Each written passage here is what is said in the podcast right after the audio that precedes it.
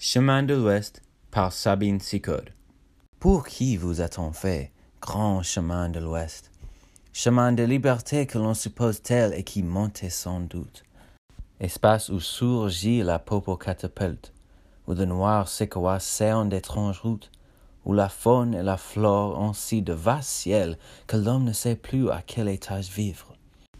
Chemin de liberté que nous supposons libre, à travers les pampas courtes, mon cheval s'embride, mais la ville géante a ses réseaux de feu, et les jeunes mortels faits de toutes les races ont leur lasso, leur mur, leur père et leur dieu. Des trois pantins à la mer des Sargesses, Amérique du Sud, du Nord, pays des toisons d'or, des mines d'or, de l'or qui fait l'homme libre et l'esclave.